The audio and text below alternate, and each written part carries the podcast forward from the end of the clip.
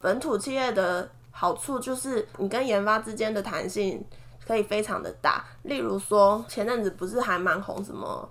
杨枝甘露好了，你可以立刻及时的，就是如果你们的团队能力很好，合作紧密很好的话，就立刻可以讨论说，我们现在是不是可以马上推出什么杨枝甘露口味，或者是最近在说要抢救凤梨，是不是立刻有什么凤梨口味？这在本土品牌是做得到，但是在代理品牌那边你没有办法这样子，因为你不管出什么新的口味，你要先把将你的食谱让那个总公司那边去确认。欢迎收听佩佩没在闹，佩佩 Talks，让我陪你去美国，陪你开店，陪你认识食品业，陪你聊天。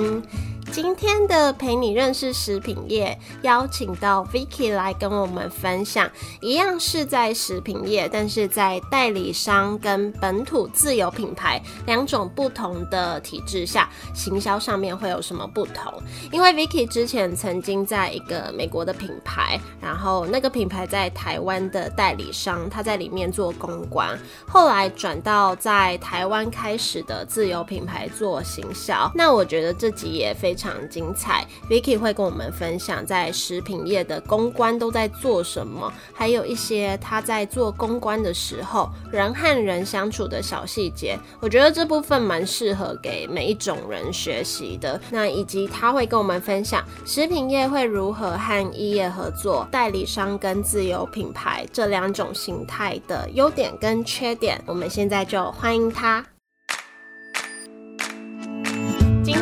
要跟 Vicky 来聊这个食品业的工作经验，尤其会针对代理商和本土品牌在行销上面会有什么不同的这个切入点来讲。那代理商的话，它就是国外的品牌引进台湾，然后台湾有个类似区域代理负责，对，就是。呃，它就其实是一个国外的品牌，然后呃，我们公司就是把它引进来台湾，就会负责它在台湾各种就是行销、宣传、营运上面的所有事情。因为 Vicky 之前曾经是在这种体系当公关，后来转到台湾开始的本土企业做行销，所以我自己也觉得私心很想要听你分享这些。那先请你自我介绍一下。好，嗨，大家好，我是 Vicky，今天就是很开心可以来这边跟大家分享，就是自己这几年在。食品的品牌上面，公关行销上面的工作经验。其实我大学念的是中文跟传播，嗯，也有就是在实习媒体，那时候是在广播，就是制作就是广播节目啊，然后企划节目这样子。然后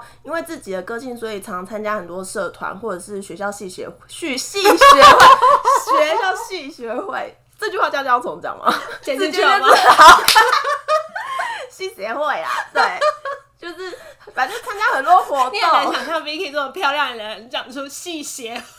对，哎，其实我就真的就是没有办法那个字正腔圆的讲话，就是你知道个人的，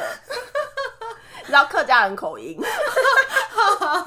对，反正总之就是学校经验常参加很多活动，然后也有企划活动，所以就自己觉得自己好像还蛮适合就是做行销上面的工作。可是没想到毕业之后，真的进入这个产业才发现，就是真的有很大的不同。对，嗯，怎么说？应该说以前就是在学校，你知道大家包容度比较够，对，所以你就是想要怎么样创意发想，能做老师都会支持你。可是你真的到业界，你就要就是去呃思考到很多，例如说你觉得自己很开心，但说不定其实消费者或者是别人其实也不会觉得没有跟你同嗨，你知道吗？或者是说。真的在执行上或预算上都会有很多的考量，嗯，然后尤其是公关这部分的话，更多就是变成说人跟人相处这种细节，就是真的就是那种老话，就是做人跟做事真的是差很多，然后而且都要并重。所以公关是不是人缘都要很好？有没有一些人跟人之间互动的美感？其实公关真的就是不知道人缘要不要好，但如果人缘好的话，当然就是可以更让自己的工作更顺利。然后我觉得最主要就是一些，因为像有些媒体的大哥大姐，他是资历其实都比我们。高很多的人，然后像这个时候，就是你如果太没有专业的话，就是你跟他们在相见之前，其实前面就要做很多功课。你知道，你今天要遇到一个就是资深的媒体大哥或大姐，然后最好就是先去搜寻一下他以前做过的事情啊，尤其是最越越资深的人，他不可能只有报道，他可能说不定有写过书或者是上过一些节目，然后你可能就是先上网去查一下，看一下他以前的节目，然后现场的时候再多跟他说，么谁谁谁，对我之前就是有看过你的那个，就是你知道，哎、这这这真的有用。这这真的是就是应该说你的圆滑度嘛，虽然也不能说是狗腿，但是我觉得用心啦，对，就是是用心面对待这个装用心人，让就是他们可能觉得哦。对你真的是可能有在懂，或者是说你真的至少有感受到你的真诚，会比较就是愿意跟你再多做沟通，然后你才有机会就是多把你想要宣传的东西跟他分享，让他就是出现在他的报道里面这样子。对，那你为什么会选择食品业啊？个人就是对吃这件事情就是很有热情。我一开始毕业就是在行销公关的公司，所以那边是就是什么都会做，所以你也要帮他们想文案或者是想一些活动。然后我自己对吃喜欢的话，所以在写这些会比较有感觉，嗯，所以就很自然的就是呃离开 agency 之后，想要进入品牌，都会比较在找就是食品业相关的来做。我好像也是，我就觉得这个食品业是最入门的东西，然后你平常就会碰到的东西，嗯，你不用特别像科技业那种，真的没办法。对，就像三星那种，你就是很我要写什么？而且或是它有可能有一些什么呃音质上的不同，你也没什么感觉。但是像例如在食品业，像在公司里面，可能研发有时候就是会可以跟研发讨论一下要出什么口味，分你就会很开心。对，就会就会有种很很嗨、很热情，或者是嗯在外面自己吃到什么，会愿意就是主动把它记录下来，然后再回公司讨论这样子。对对对，因为那时候就是可能公司在研发阶段，然后自己也会心甘情愿的到外面，就不是公司派你去试掉，自己也会心甘情愿到外面，就是到处吃什么什么的。缺点就是职业病会变超胖。对，但是因为我真的对吃超级喜欢，因为像我自己就是，如果就是呃，例如半夜睡觉前的划手机什么之类的，然后我都很爱，因为我每次看到。吃食物的话，我都会先帮他拍美照，就先帮他拍遗照那种，然后我就会留在我的手机里面，然后每次在家里就会自己就是默默的看那些照片，然后你说你自己还会就是 拿出来看吗？对就自己滑然后有点变态？对一个人在房间看食物的照片，然后发出呵呵的笑声，对，变奇怪耶！就是表示我对食物真的是啊超爱。你有没有比较喜欢哪一类的东西？其实只要是吃的我都喜欢，就除非是可能奇怪的不应该吃的动物的肉，对，就是所以我自己个人最喜欢就是像什么台式的热炒，嗯，或者是泰式之类。我觉得好像我是亚洲味，就是像美式或美式像汉堡那些，我就会相对不会自己嗯主动去选择想要吃，但是像那种亚洲的食物，我个人都超爱。我可以讲，就是 Vicky 真的很不挑嘴。因为我们算是之前在公司认识的，然后就有经历过一段类似研发阶段，就要常常拿到研发部的试喝的东西，然后 Vicky 就会来跟我说：“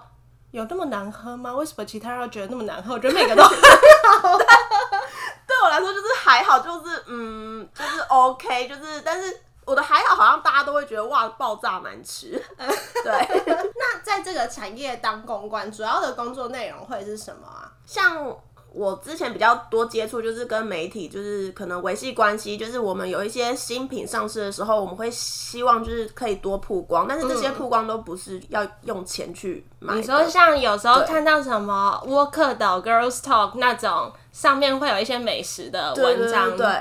应该是说他们那些有些文章有可能会是真的是广告业配，对。然后有些就是编辑报道。那我比较是要走就是编辑嗯嗯嗯，采访报道这一块，就来帮我们做曝光，对，比较不是就是用钱去买广告的这种的，嗯嗯嗯，对。然后像这种就是会比较，第一个就当你产品的吸引力啊，如果产品吸引力大的话，那媒体他们当然就是对他们也需要内内容素材嘛。那第二个就是。嗯，也不是说产品没吸引力，只能说因为你知道台湾的就是食品品牌其实就是层出不穷，所以嗯其实久了之后，大家或许就是新鲜度会降低，然后相对媒体想要报道的意愿也不一定会就跟以前一样那么高，所以这时候就是得靠可能公关跟媒体之间的关系，这样子让媒体愿意还是主动前来，顺便是跟你叙旧，或是跟你聊天，或是交换资讯，嗯嗯嗯然后顺便一起把就是今天你想要宣传的东西一起给他们这样子。嗯，在经营这部分会很难吗？像我之前在那个呃代理品牌的时候，算是从零那样子，因为之前比较没有做这件事情，一开始可能会比较紧张那样子啦，会不会有那种谁要理你的的那种感觉啊？还是会有，就是会觉得说就很无聊啊，就是呃不这个东西很多地方也有类似的东西啊，然后但是我觉得其实就是还是有机会的话，变成说他可能不一定现在马上一定要来拍，可能就是什么有逢年过节的时候啊，就先可能提供他我们出的礼盒或是什么的，先建立一些些关系，还是见面三分情，就有机会来的时候，然后再试出你的诚意，再多跟他就是聊天，嗯然后再延续以往的关系。我觉得前期的那种。培养是一定要的啦，就是不太可能。我觉得公关不能就是，哎、我免费给你吃、所以就是一定要来报这种心情，还是得表达诚意，对，表达诚意，对，因为毕竟人跟人相处还是软性的，就不是那种什么事都是 SOP 或是很硬的。我觉得这样，对。那除了这个以外，还有什么？还有就是像做一些异业结合，就比较是外部上面，像有时候可能真的就是研发那边的口味并没有办法，就是每一次都有新的，那所以就只能靠可能公关行销这边，就是看我们可不可以跟其他的品牌在做一些串联连接，有什么特别的火花这样子，这类型的接洽。对，像我们之前就会做说，嗯、例如甜点，或许可以跟饭店的婚宴哦做结合这种是公关要去找的。对，呃，在应该说在我之前待的公司啊哦对但是应该是很多公司可能体制会分更细，比如公关就是公关，行销就是行销这样子。有时候想要，因为有时候之前我们待就是想要走比较高端的，所以我们会跟一些精品，可能他们的呃 VIP 茶会，或者是说他们的新产品，可能像一些香水、彩妆品，嗯就做这样子的连接。就是平常可能自己也要多涉猎，就是虽然你只是做食品，可是你可能多观察，对对，然后有时候自己也是想说，啊，会不会有一些特别的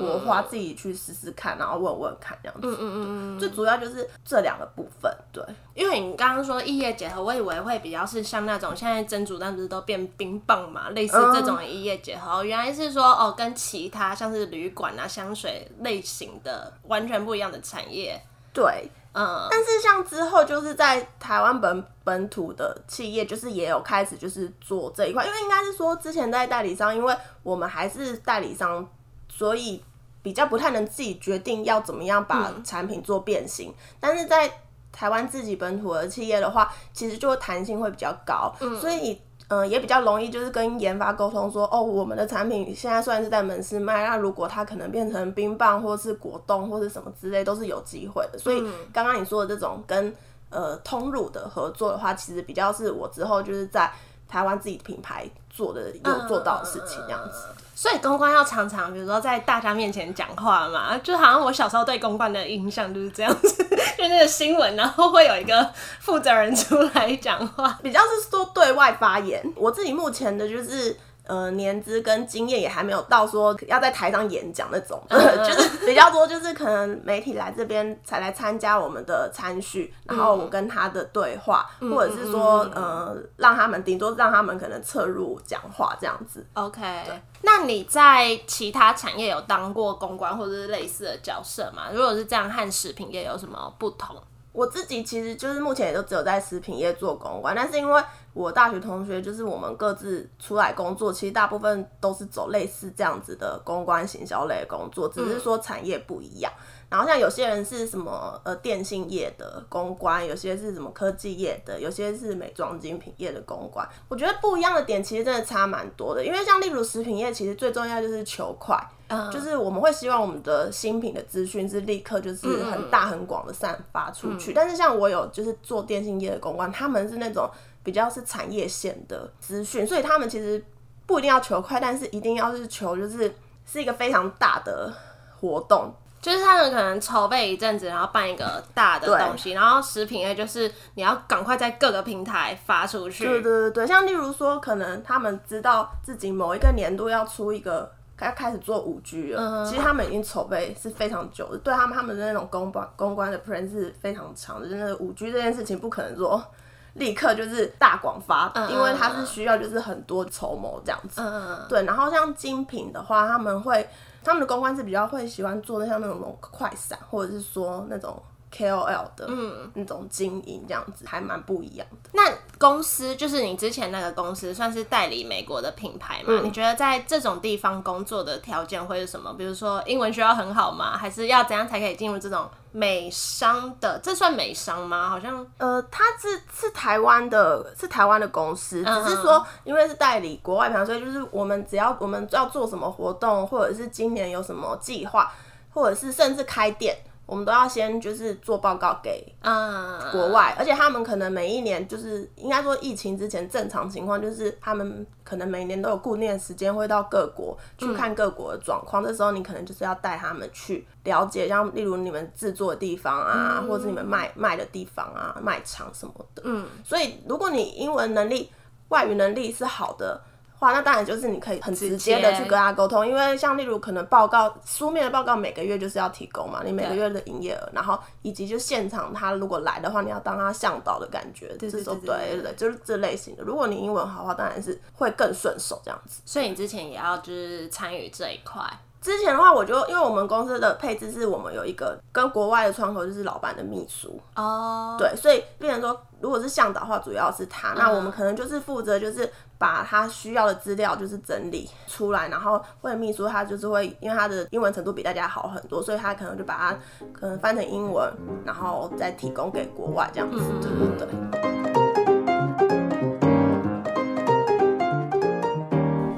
是在讲代理商的部分，那后来你就选择到台湾开始创的自由品牌做行销，为什么后来会选择这份工作？嗯，因为那时候在代理品牌，其实就是刚算是从他从来台湾到我离开之前，就是应该算是从头到尾都有接触过，不管是就是可能他的品牌的宣传发展啊，以及各种展店，嗯，就是会有一种就是希望可以把这个。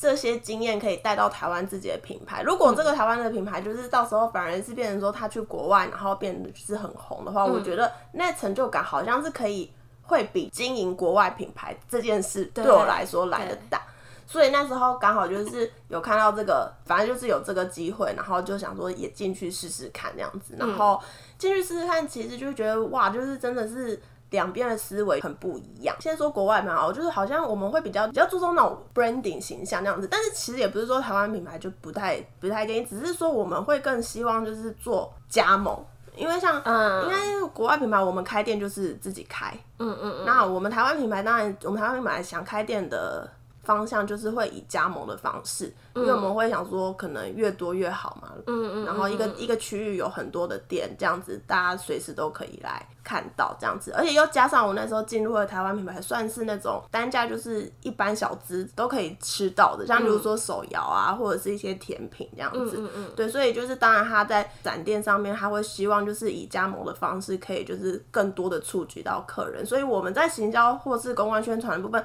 就不是单只对消费者，我们还是要得让消费加盟对加盟组。或是有意愿加盟的人对我们这个品牌有兴趣，所以我觉得就是他们两个的思维是超级不一样。嗯嗯嗯，但是我就是我觉得你一开始的那个动机好像也跟我希望的蛮像的，因为我之前在美国，我就一直很希望可以把台湾的开始的东西传到国外去这样子，但是反而。呃，我觉得我也比比较注重 branding 这一块，嗯，而不是那种什么很快速的展店这一块，嗯嗯嗯嗯，对，因为光展店就超级不同的，像。嗯，那时候在代理商，我们展店可能是一个非常一个长的计划，可能一年也顶多开一间，最多再搭配另外一间是快闪。嗯，但是像这边可能一个月就会开两间店，正店形式很不同。对，那你觉得这两个品牌你会喜欢哪一个？各有优缺点，应该是如果说优点的话，就是代理商那边你可以就是同时在台湾这边工作，然后可以观察到其他国家不同的经营模式，嗯，然后其实总公司他们也常会带来一些就是新的国际上面的就是市场讯息这样子。那在呃本土企业的好处就是你的弹性研发，你跟研发之间的弹性可以非常的大。例如说，前阵子不是还蛮红什么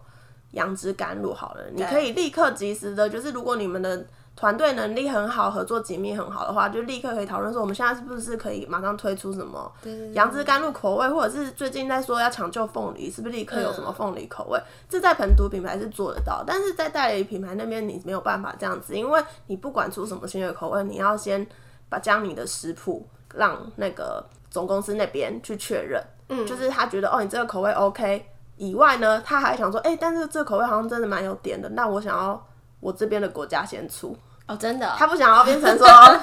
让你的，哦对对对，就是有时候反而还也会有这种状况，而且你那种国际间的神或者是什么之类的，然后或者是之前没有疫情的时候，他有时候还会想要试吃，因为想要吃看说是不是所以他要来这一，对他想来，或者是说，如果刚好有中间有什么国际会议遇得到的话，那我们甚至就是主厨会一起参加那个会议，然后去那边就是做给他吃，他才 OK 这个口味可以过。嗯，所以我觉得就是看你，就是如果喜欢可以同步去观察同一个品牌在不同国家的一些那个的话，而且你也比较喜欢就是做一个很长程的计划，然后在这个计划确定了之后就不太会有什么变动的话，那我觉得可以就是再待一招。但是如果你是一个就是不能接受说听你别人的话你就是觉得就是计划赶不上变化嘛，有时候就是遇到什么事你想要比较有弹性的话，那我觉得在当然是在台湾自己的品牌的话，这个部分弹性会比较高。嗯，因为我觉得如果在台湾自己的品牌，然后你主导力够的话，嗯，我觉得是蛮有趣的，因为等于说你从一开始可能甚至什么东西都没有，一家店名也没有，然后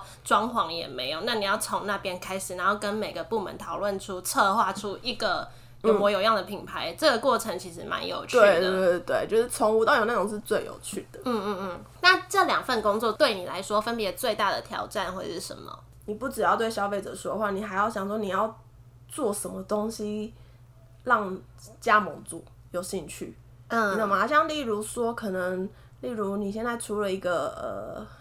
罐装罐装饮料好了，你其实有时候可能上电视广告或者是。买非常多的公车版位，你其实不是只是要给消费者说，你们花那么多钱不是为了要让消费者说，哎、我们现在除了这个罐装饮料，其实你的最深层目的，你是要很多人看到你这个东西，比如中南部也看到，然后那边可能会有一些有钱人想说，哇，叉叉品牌就是这么厉害哦，那我也想要就是加入成为一份子，我也想要在我的，说不定是其实是杂货店或者什么热潮店，我也想要买这样子，对你就要知道，不是你觉得就是 branding 就是这样，就是我觉得这个思维还蛮特别的，这也是可能一般我们比较不会想到，原来他 target 是加盟。对对对，你可能有时候想说，啊，我们现在真的要花那么多钱在上这个电视广告吗？或者是我们有必要包这么多像什么公车或者是灯柱嘛什么之类的？嗯原来其实它并不是只是想让消费者看到。那除了这个以外，还有什么不一样的地方吗？不一样的点还有一个就是之前在呃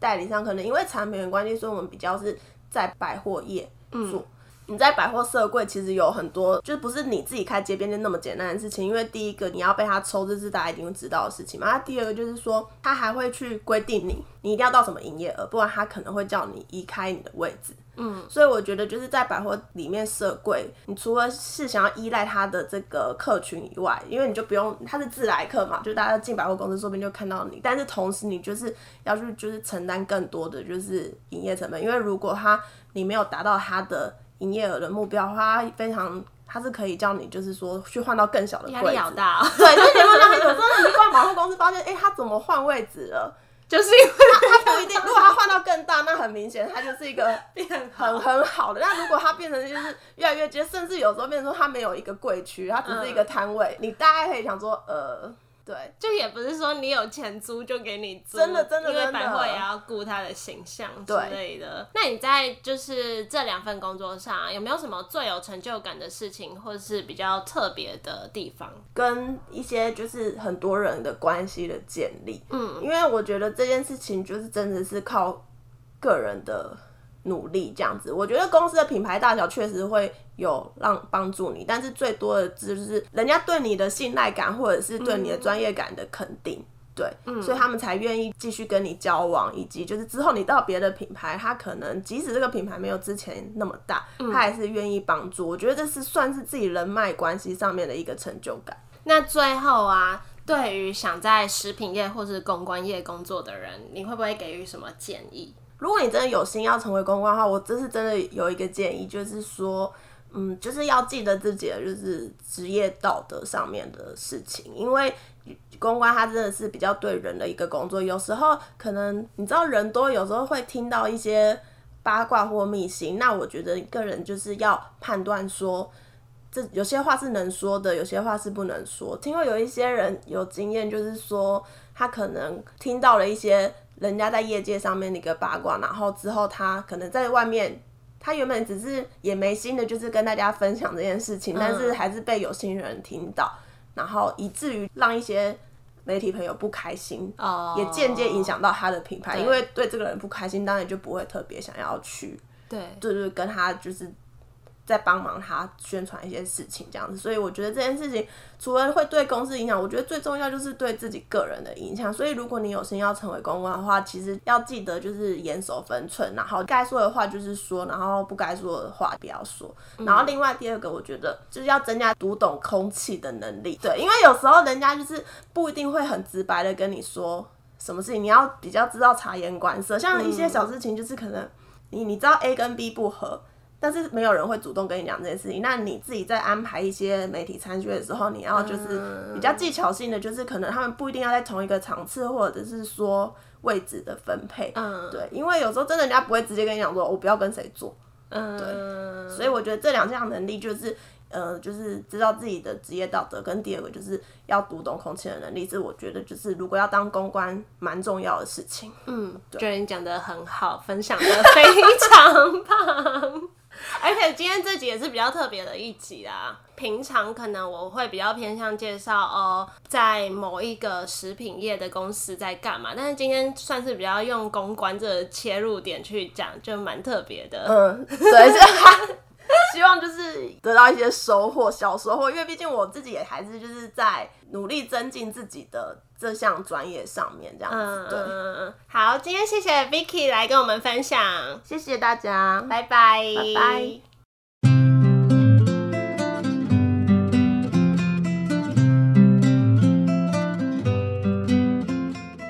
非常谢谢 Vicky 今天跟我们的分享，相信大家对这些工作有更多的了解，也有得到一些收获。我觉得其中有一部分他分享的就是和人交际的这一块蛮受用的，尤其他有提到说，呃，在跟对方交流的时候，你可以先查好对方的资料这一点，我就觉得可以用在很多地方，因为有时候工作上和一些人的接洽，你就要表现出专业。那这个专业呢，其实也来自于你有没有事先做好功课。我曾经遇到一个行销公司的业务，然后他在电梯里面遇到老板，就是在电梯里短短的时间从五楼到一楼，他就可以跟老板整个聊起来。反正他就跟老板说：“哎、你是不是有上过那个什么专访？我有看那一集。”然后老板就对他印象很好，诸如此类的。那再来呢，就是呃，要让人感受到真诚，这样也比较让对方愿意和你多做沟通。那关于真诚这一点呢，要怎么让人家感受？之前我在《晋级的职人》这个 podcast 节目有被主持人问到一题，啊、用三个形容词形容自己，然后最后一个形容词我讲的就是真真诚，有点尴尬，自己讲自己真诚。可是呢，呃，我觉得一来可能是我真的不是很会骗人，就是玩桌游、阿瓦隆我都会输的那一种。然后呢，之前也有朋友问过我，为什么我可以和很多人呃怎么讲交流吗？或者是说保持联系，或是希望透过我认识什么人？我觉得不敢说什么人脉很广，但是我觉得在维系关系上面，我做的算是还不错，或是呃蛮能够让一些呃比较资深的人啊这一类的愿意帮助我。那我记得我那时候在美国的时候，呃，反正就有一个老师介绍一个人让我去请教他事情，那那个人就也帮助我一些事情啊等等的。然后呢，他就说他觉得我在跟他说话的时候，眼睛都会看着他，脸也会笑笑的，就是有一些肢体动作，比如说偶尔点头啊，偶尔写笔记啊，就这些行为可以让对方感受你的认真之类的。那我觉得这类的肢体行为啊，用在工作上和人的交流，或是面试啊这一类的都很实用。或是之前我也有在一些地方有分享到，我在参加过什么活动、讲座啊、面试啊，或者是呃去请教什么人、什么问题啊，只要不是那种不好的体验，我都会再回来的时候后寄一封 email 或是传讯息给对方，就是谢谢对方今天播控分享的内容。那如此一来，对方也会感受到说，呃，你有把它放在心上之类的，就大概是这样吧。补充的一个小分享。那今天就到这里喽，希望大家喜欢这集的内容，可以帮我分享给也会喜欢这一集节目的朋友，也可以在 IG tag Pepe Talks 让我知道你的想法，或是在 iTunes Store 帮我留言评分。那就非常谢谢大家的收听，我们就下周一见喽，拜拜。